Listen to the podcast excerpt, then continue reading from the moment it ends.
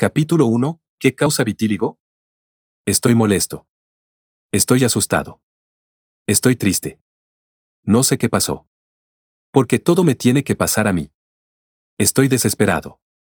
Esto se tiene que acabar. Son algunas de las expresiones que utilizamos a menudo. Si te imaginas por uno o dos segundos que tienes un limón en tu boca, esta pronto se llenará de saliva. Y es una simple demostración de cómo, nuestro cuerpo funciona según lo que pensamos. No dejes de pensar bonito para que las hormonas de la felicidad endorfinas, serotoninas y dopaminas produzcan esa sensación de bondad y bienestar que ayuda a una buena respuesta de todo nuestro cuerpo. Estás escuchando este audio porque descubrí una mejor manera de asistir tu necesidad. Es esa en donde puedes ir realizando otras rutinas o tareas mientras me escuchas algo interesante y necesario y sin duda alguna, podrás avanzar cualquier tarea que realices, ya sea ejercicios, caminar. Será más agradable y pronto notarás que puedes dedicarle más tiempo gracias a que ahora puedes escuchar un contenido interesante que no existía o estaba solo disponible para la lectura. Es así, cuando camino para mantenerme activo puedo concluir mi caminata a las 5 millas porque me mantuve enfocado en lo que escuchaba y el tiempo pasó sin aburrirme, caso que usualmente sucede porque me agoto y me canso cuando no tengo nada interesante para enfocarme. Estás escuchando este valioso contenido porque he dedicado muchos años para reunir la evidencia que de inmediato te contaré y es nada menos que el origen de la enfermedad de vitíligo. Una enfermedad aparece cuando existe un desequilibrio entre las cosas que la evitan y lo que la produce. Generalmente el huésped, quien la padece presenta dificultades emocionales, nutricionales, se encuentra expuesto a alteraciones. Cada parte de nuestro cuerpo se desarrolla anatómicamente y funcionalmente por instrucciones de nuestros genes. Desde el año 2000 se pudo descifrar el código de nuestros genes y en los próximos años se analizaron profundamente la mayoría de ellos y aparecieron hallazgos muy importantes. Por ejemplo, desde el día que nacemos se pueden detectar muchas de las alteraciones que vamos a presentar alguna vez en nuestra vida. De manera que hacemos una investigación que abarque a todas las personas del planeta y detectamos esas variantes que nos hacen diferentes a pesar de ser similares como especie humana.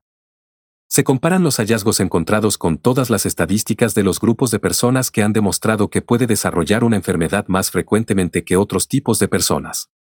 En una simple muestra de nuestra saliva en donde se encuentran una representación de todos nuestros genes se organizan en un cromatograma y a partir de allí podemos buscar esas secuencias de letras que deben seguir un orden específico. Y cuando se cambian ese orden de letras, aunque sea una sola letra, pudiera no afectarnos en nada, o afectarnos un poco, o mucho según sea la importancia y la relevancia de ese cambio. Cuando ese error o variante de un cambio de una letra por otra, conduce a producir una proteína diferente a la que se esperaba, las funciones para la cual se formó esa proteína no se puede lograr. Y la ausencia de esas funciones ayudan al desequilibrio que antes hablé donde se producen las enfermedades cuando las causas que la ocasionan son superiores a las cosas que hacen que no se desarrollen. ¿Qué causa la enfermedad de vitíligo? En el cromosoma número 17 en el brazo corto de ese cromosoma en la banda 13.2 un gen que conocemos como NLRP1 en la secuencia de letras número 155 se esperaba una letra T y se cambia por una letra A. Ese cambio hace que se produzca un aminoácido no tan esencial llamado histidina y se debía haber formado un aminoácido llamado leucina. Ese cambio hace que la proteína tenga un defecto.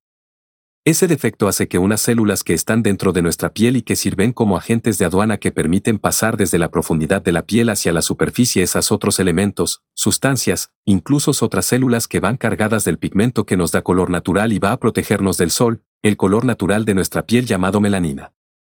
Por estar la proteína defectuosa hace que no reconozca ese grupo de sustancias y células que suben a través de la capa de la piel y desencadena por error una señal de ataque por eso se llaman enfermedades autoinmunes. Esas alteraciones invitan a que aparezcan linfocitos que son tóxicos, las membranas de las células se tornan permeables y la presencia de esos linfocitos dentro de la célula las destruyen. Al destruir esos elementos vitales e importantes, se van acumulando sustancias que son irritantes como el peróxido de hidrógeno o agua oxigenada, que se incrementa mucho y produce la muerte celular en esas células que tenían como función trasladar el pigmento que le da color homogéneo, es decir, estable, parejo, toda nuestra piel del mismo color.